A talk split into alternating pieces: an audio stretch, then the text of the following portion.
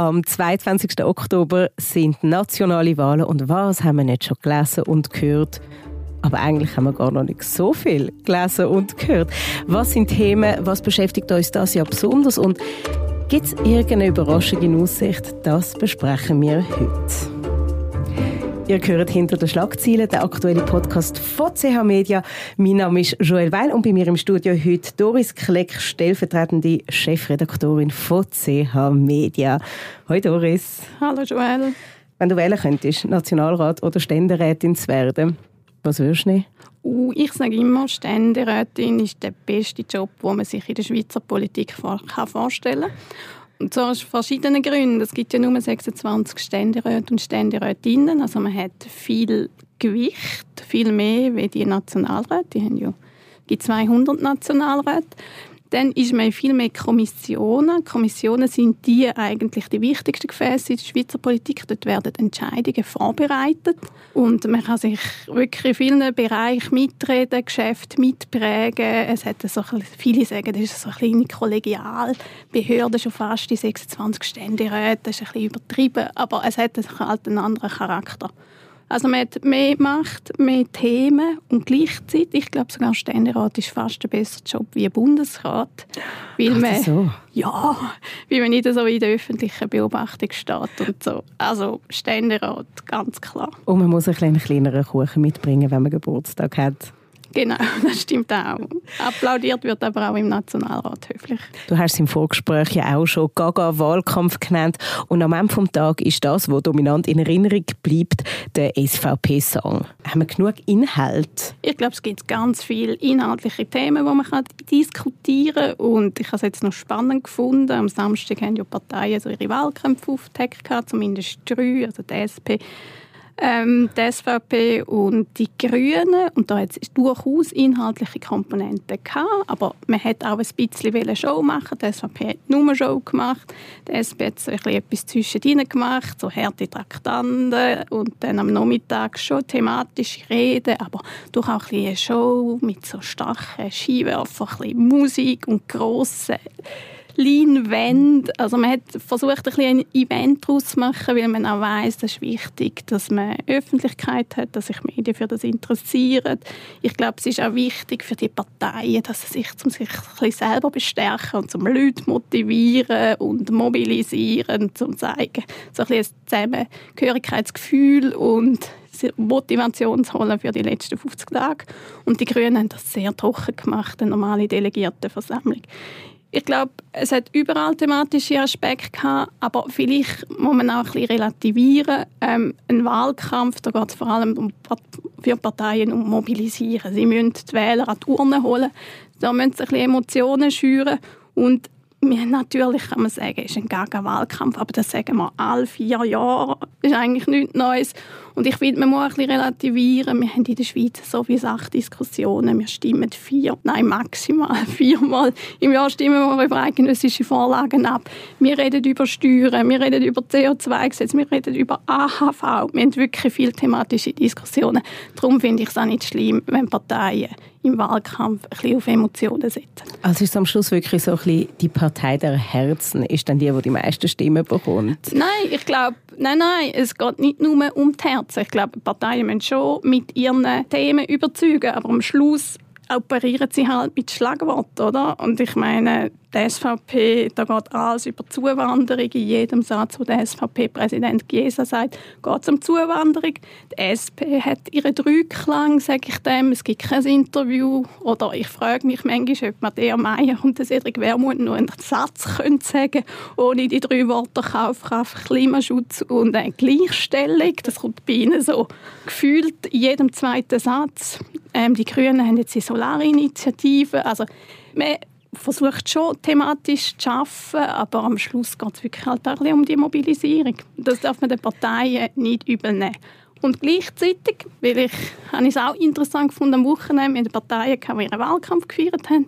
Und dann hat Nathalie Rickli hat ein Interview gegeben, Zürcher Gesundheitsdirektorin, wo sie eigentlich das aktuelle Gesundheitssystem für gescheitert erklärt, nicht finanzierbar und ähm, die Abschaffung von der obligatorischen Krankenversicherung in Frage stellt. Und das ist pure Provokation. Aber das ist ein inhaltlicher Input, wo es daraus durchaus thematische Diskussionen gegeben hat.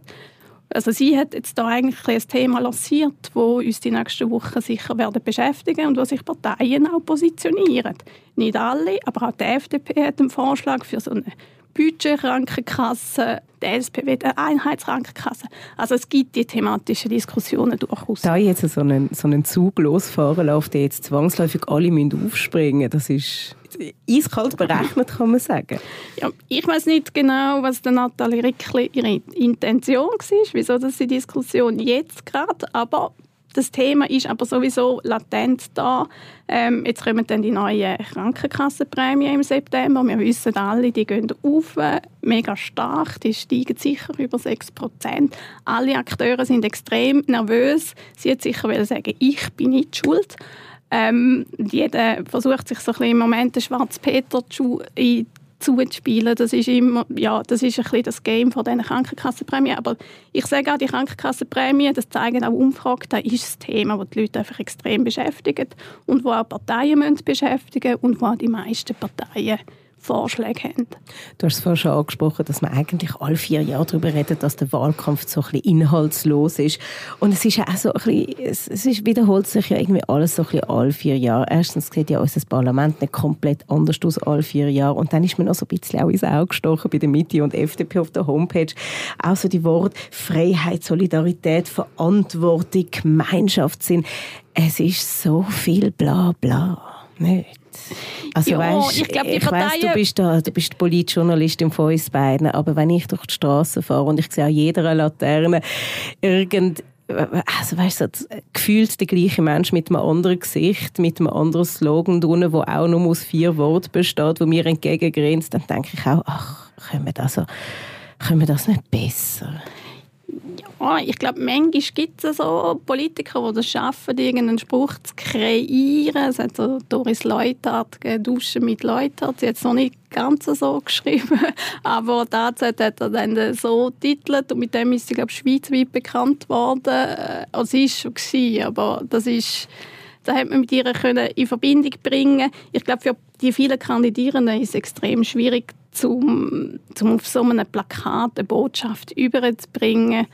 Ähm, aber es gibt solche, die rausstechen, wo das, wo das ähm, durchaus können. Und dann ist es halt auch schwierig für Parteien, also Politik, sind wir ehrlich, das ist ein extrem trockenes Geschäft, da geht es um viele Details und so. Und da kann man nicht auf Plakat schreiben. Ich glaube, jede Partei muss für sich irgendwelche Wert und wichtige Themen definieren. Und darum ist das halt einfach so. Aber sicher, wer eine originelle Idee hat, dem ist ist garantiert, dass er auffällt. Und trotzdem gibt es das ja etwas, das etwas anders ist, nämlich zum Beispiel das Thema Listenverbindung. Das ist ja noch nie so ein Thema gewesen wie das Jahr, habe ich das Gefühl. Warum ist das so? Also die CVP, die Vorgängerpartei von der Mitte, die haben das vor vier Jahren sehr gut gemacht. Im Aargau haben sie wahnsinnig viel Unterlisten gemacht. Ähm, und dank diesen Unterlisten haben sie es geschafft, mehr Leute zu mobilisieren. Also man hat mehr Kandidierende und von denen erhofft man mehr Stimmen für die Liste. Und so haben sie es geschafft, einen zweiten oder einen zusätzlichen Sitz zu erobern. Und jetzt kopieren das einfach alle Parteien. Also es hat schon immer viele Listen gegeben und Unterlisten. Und da Jahr machen sie einfach extrem viel. Und dann gibt es so, um jetzt wieder das Wort zu nennen, gibt es ein bisschen Gaga-Listen. Ich kann auch sagen, Listen Gaga. Sag doch noch ein paar. Du hast sicher ein paar im Kopf von diesen äh, Gaga-Listen. Was hast du gefunden bei deiner Recherche? Weißt, ich, ich denke einfach, wenn ich jetzt äh, wenn ich die FDP wähle und nachher geht mein Sitz an eine SVP oder das gleiche auch GLP und SP, dann fühle ich mich doch als Wähler ein bisschen verarscht, nicht? Jetzt müssen wir aber wie zwei Sachen unterscheiden. Einerseits haben wir wie so die Unterlisten, wo es wirklich so ähm, Best Ager-Liste gibt. Die SVP hat eine Koso- oder eine Ausländerliste, zum Kosovaren besser ansprechen. Dann gibt es aber wirklich irgendwo, habe ich gelesen, eine Krampferliste. Also und eine Naglo-Kindliste und was haben wir noch Schönes gehabt? Normalos gibt es auch noch. Also für mich wird es da irgendwie so ein komplett absurd, auch wenn ich das Kalkül der Parteien verstehe, dass sie möglichst viele Leute ansprechen wollen Ähm, vielleicht hat das einen gewissen Effekt. Ich glaube aber auch, wenn man es zu viel macht, dann läuft es sich ein bisschen tot. Und früher, ist ja interessant, hat man vielmal die Frauen auf eine andere Liste tun. Man hat dann gesagt, mit dem tun wir die Frauenkandidaturen fördern. Aber eigentlich tut man Frauen vor allem dann fördern, wenn sie auf der Hauptliste sind. Einfach Klammer geschlossen. Ah, ich kann eher vor das Gaga hauptsächlich auf Listenverbindungs-Gaga beziehen. Aber weißt du, wir können von alles einfach Gaga nennen. Ich bin dabei. Nein, nein. Und Listenverbindungen ist nochmal ein anderes Thema. Ich glaube, Links ist es wie immer klar. SP und Grüne, die sind sowieso immer zusammen. Ähm, die haben ja eigentlich mehr oder weniger ein identisches Parteiprogramm. Die denken ziemlich gleich. Und da kann man sagen, ob Grüne ist vielleicht ein mehr Bewegung. Ich denke, Bundesrat, SP ist die Bundesratspartei, hat ein bisschen eine andere Geschichte, aber eigentlich ist es einerlei. Darum SP und Grüne machen das vielmal Listenverbindungen.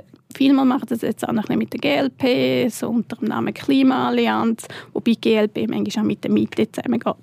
Und die Listenverbindungen die sind einfach wichtig für Parteien, wenn es um die ganzen Restmandate geht. Und dann gibt es wie so die Frage, macht man inhaltliche Verbindungen oder ist es eine rein mathematische Geschichte, wie uns das ganze Wahlsystem zu dem zwingt.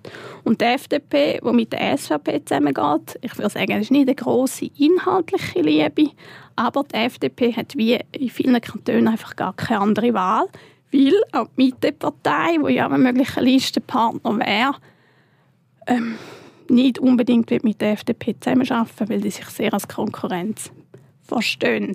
Und darum ist ein bisschen die Frage, wie man das bewertet. Ist es eine rein mathematische Geschichte oder eine inhaltliche Geschichte? Am Schluss muss man sagen, es geht um die Restmandate. Ich verstehe, dass die FDP auch mit der SVP zusammengeht, aber es sind sehr umstrittene Fragen. Klar. Findest du das fair, der, jetzt in dem Beispiel FDP-Wählerschaft gegenüber? Zumal sich ja ganz viele auch gar nicht bewusst sind, was das bedeutet. Ja, eben, ich, ich sage, die Listenverbindungen, die haben schon eine Bedeutung, aber am Schluss geht es um die Restmandate. Oder? Und darum würde ich jetzt das Ganze nicht überbewerten. Wenn jemand FDP wählt, dann kommt er meistens FDP über. Ähm, wenn es noch in einem Kanton ein Restmandat gibt, kann es sein, dass man der SVP verhilft, vor allem weil man ja der kleine Partner ist und eigentlich immer der größer profitiert. Aber ich finde, ich glaube, die sauberste Lösung wäre, man würde Listenverbindungen einfach verbieten. Dann wäre es dann transparent, dann wäre es auch für alle verständlich. Und das stimmt natürlich schon, Listenverbindungen. Ich würde jetzt mal sagen, der 0815-Wähler setzt sich nicht mit dem auseinander. Warum hat uns das, ja, das Thema so viel stärker beschäftigt wie sonst einmal? Ich glaube, Listenverbindungen sind immer ein Thema. Ich glaube, die FDP hat vor vier Jahren sind sie wenig, relativ wenig Listenverbindungen eingegangen ähm, und hat einen Preis dafür gezahlt. Und das Mal haben sie das wie anders gemacht. Und was in diesem Jahr noch neu dazugekommen ist, es gibt die ganze ähm, äh, Corona- Aufstandsbewegung, so maßvoll Aufstand, die auch ein bisschen mitgemischt haben und wo auch haben Listenverbindungen oder wo man halt diskutiert hat, geht die SVP auch mit diesen Listenverbindungen ein oder eben nicht. Und das hat, glaube ich, auch noch so ein bisschen zu Diskussionen geführt. Und darum hat man vielleicht ein bisschen mehr über das geredet wie vor vier Jahren. Was auch neu ist das Jahr, ist, dass die Parteien Spenderinnen und Spender, die mehr wie 15'000 Franken spenden, beim Namen nennen müssen. Warum das? Ja, die Schweiz hat sich lange dagegen gesträubt, ist aber international, also vor allem vom Europarat, immer wieder kritisiert worden dagegen, wegen dem, dass die Schweizer Politik zu wenig transparent ist, dass man nicht weiß, wo das die Geldfluss kommt und ähm, die SP hat dann eine Initiative lanciert und das Partei, Parlament hat einen Gegenvorschlag gemacht und jetzt die neuen Regeln in Kraft gesetzt. Ich glaube, es hat sich wie langsam die Erkenntnis durchgesetzt, dass man dem Wähler muss sagen von wo das, das Geld kommt. Ich bin jetzt noch gespannt. Ich weiß nicht, ob es wirklich einen großen Einfluss hat. Ähm, aber vielleicht wird es auch interessant sein, um zu sehen, dass vielleicht auch Leute gewählt werden, die gar nicht so einen grossen finanziellen Aufwand betreiben. Also ich weiß noch nicht genau, was der Einfluss ist von dieser neuen Regelung. Im Moment finden wir es einfach mega spannend, um zu sehen, wer wie viel Geld hat. 45'000 Franken vom Breitling-CEO der Grünliberalen. Ja, und das ist ja noch nicht alles, oder? Und das sind bis jetzt zwei Einzelspenden gewesen. Ja, das ist jetzt noch interessant. Dann sieht man irgendwie, dass ein anderer Silberschmied FDP Zürich 280'000 Franken hat. Aber bei ihm wissen wir nicht, wo genau das Geld kommt, weil man ja die Spenden erst ab 15'000 Franken den Spender erst ab 15'000 Franken muss offenlegen Aber ja, man sieht auch mal, was für Geld das drin ist und wer wie viel investiert. Zum Teil ist es noch recht erstaunlich, dass, man, dass es Kandidaten hat, wo man wirklich nicht viel Chancen zurechnet. Irgendwie 170'000 Franken für einen Nationalratswahlkampf ausgeben, finde ich echt bemerkenswert. Und was man halt auch sieht, ist die Differenz zwischen den Kantonen. Kleine Kantone brauchst du wenig Geld, aber wenn du in Zürich, im Aargau oder in Bern bist, du reissen, dann brauchst du einfach Geld hat halt wahnsinnig viele Laternenmäste in Zürich zum Bekläuben. ja gut. Also ich war auch recht beeindruckt, als ich da in Aarau vom Bahnhof ins Delhi bin. Da ist auch schon fleissig plakatiert Ich bin durch Zofingen gefahren und es ist wirklich kein Laternenmast hat können schnaufen. Alles zuplakatiert. Ich habe schon fast gefunden, es hat schon fast etwas Satirisches. Oh, nein, das gehört doch einfach dazu. Und die haben jetzt so lange müssen warten. Also es ist ja auch reguliert, oder? Die haben am Sonntag oder am Montag, nein, ich glaube am Sonntag haben sie können anfangen zu plakatieren und die haben sich dann organisiert und Laut viel raus damit. Ja, es ist viel geschafft worden und das, das finde ich auch eigentlich noch schön. Man muss dann die Freiwilligen organisieren, die einem helfen da. Da ist auch viel Freiwilligenarbeit und Engagement dabei und wir belächeln ja die Politiker ein bisschen, wie sie sich jetzt da zur Schau stellen und das auch machen. Aber eigentlich sollte man auch Respekt haben vor dem, vor dem Engagement, dass sie sich zum Teil vielleicht, haben wir das Gefühl, sogar ein bisschen bloßstellen. Aber sie wollen uns ja auch zeigen, dass sie so normal sind, wie wir ja, auch ich bin bei dir. Schau, eigentlich sind sie unsere Volksrepräsentanten und äh, da, wir können ja eigentlich keine scheuchen Menschen brauchen. Das wir sind, ein bisschen ungerecht. wir sind ein bisschen ungerecht, wenn genau. wir da wenn wir da so mit denen ins Gericht gehen. Jetzt, äh, die zwei Parteien, die ein besonders grosses Budget haben, sind zum Beispiel die Mitte mit 2,5 Millionen und dann macht es um einen riesen Gump zu der SVP, wo 4,5 Millionen Franken Budget hat für den Wahlkampf. Wie hängt das Budget für den Wahlkampf mit dem effektiven Erfolgsergebnis zusammen? Das ist eine schwierige Frage. Ich glaube, es gibt Untersuchungen zu dem. Ich glaube, wir werden es wie auch sehen. Die SVP hat immer ein großes Budget gehabt und die SVP ist auch die grösste Partei. Also die hat mehr Kandidierende, ähm, die hat auch potente Geldgeber. Man hat das am Samstag gesehen bei dieser ganzen Wahlkampfinszenierung mit dem Roman Kielsberger und dem Florian Asch, das ganze Eishockey-Stadion, 4000 Leute. Also ich, ich will nicht wissen, wie viel viel das, das schon gekostet hat. Ähm, dann gegenüber sind die Grünliberalen, die haben glaube nur etwa eine Million, aber ich glaube, ich freue mich wirklich zu auf die Zahlen und dann auch können sehen, wie sich das Geld auswirkt auf den Wahlerfolg. Und dann muss man ja sagen, oder? du hast jetzt die SVP erwähnt und die Mitte, von vielen wissen wir Zahlen noch nicht, aber es gibt zum Beispiel auch Wirtschaftsverbände, wo Economy Suisse, Gewerbeverband, Bauern, ähm, die machen auch eine Kampagne, die lösen auch Geld rein. Also es ist dann am Schluss wird es auch noch ein bisschen schwierig sein, um genau den Effekt zu benennen. Aber ich ein bisschen ich glaube, dass Geld allein nicht alles macht. Wir werden es sehen. Ich habe zum Beispiel gehört, aber das habe, ich das nicht verifiziert, dass zum Beispiel vor vier Jahren die Freunde der FDP sehr viel Geld gegeben haben. Dieses Jahr machen sie es nicht, wie es letztes Jahr, das, weil vor vier Jahren das Geld ja nichts genützt hat. Ich bin aber nicht sicher, ob die Geschichte stimmt. Vielleicht erzählt man das auch nur so um, aber das wäre so ein der Beweis, um zu sagen, dass Geld halt doch nicht alles ist. Inwiefern haben die nationalen Wahlen jetzt dann einen Einfluss auf Bundesratswahlen dann im Dezember? Also die Ausgangslage ist ja so, dass vor vier Jahren hat es den grossen Erdrutschsieg von den Grünen.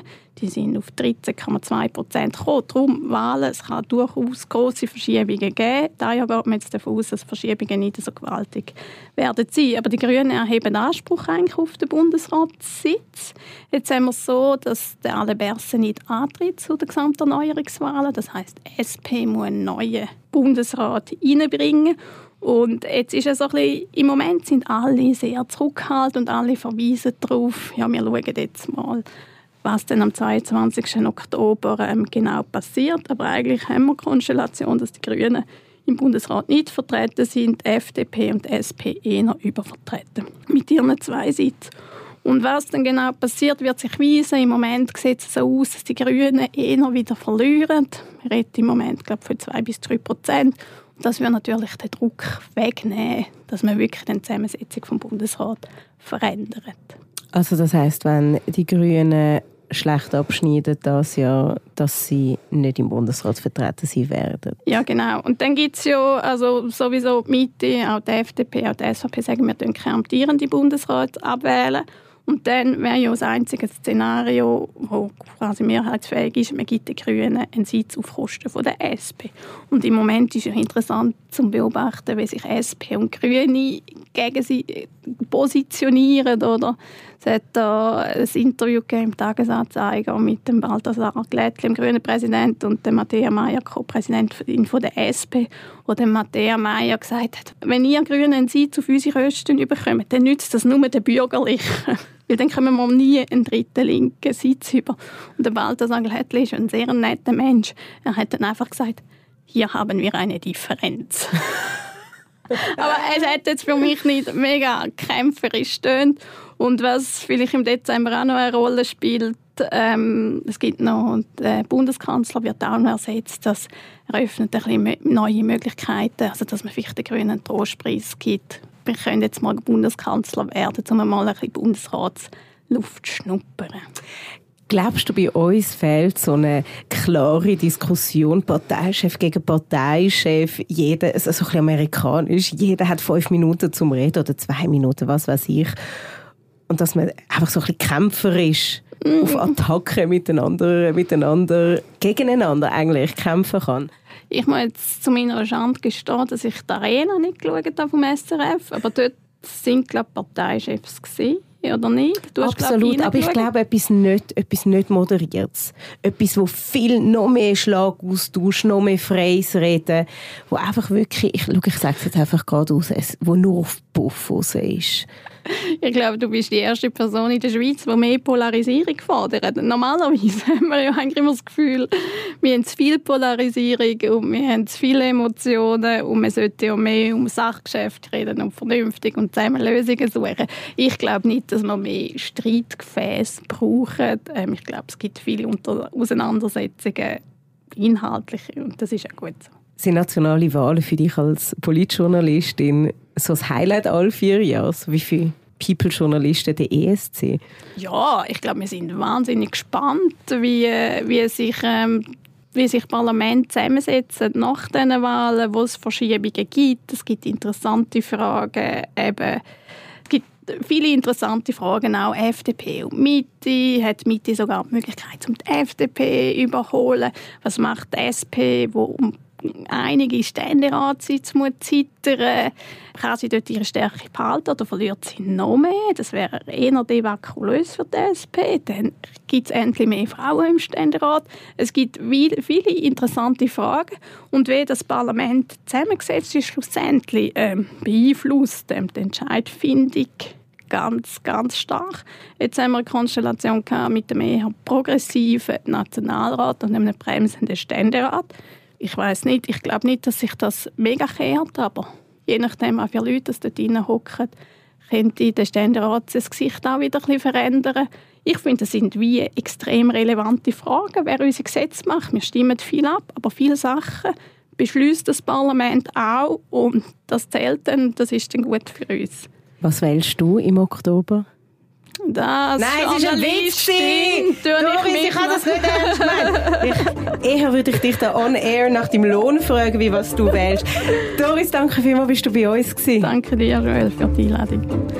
Das war mit «Hinter den Schlagzeilen», der aktuelle Podcast von CH Media. Mehr Podcasts findet ihr unter chmedia.ch podcasts. Wenn euch die Folge gefallen hat, dann sind ihr herzlich eingeladen, uns zu abonnieren und dann hören wir uns künftig jede Woche. Ich danke euch vielmals für die Aufmerksamkeit und wünsche einen schönen Tag.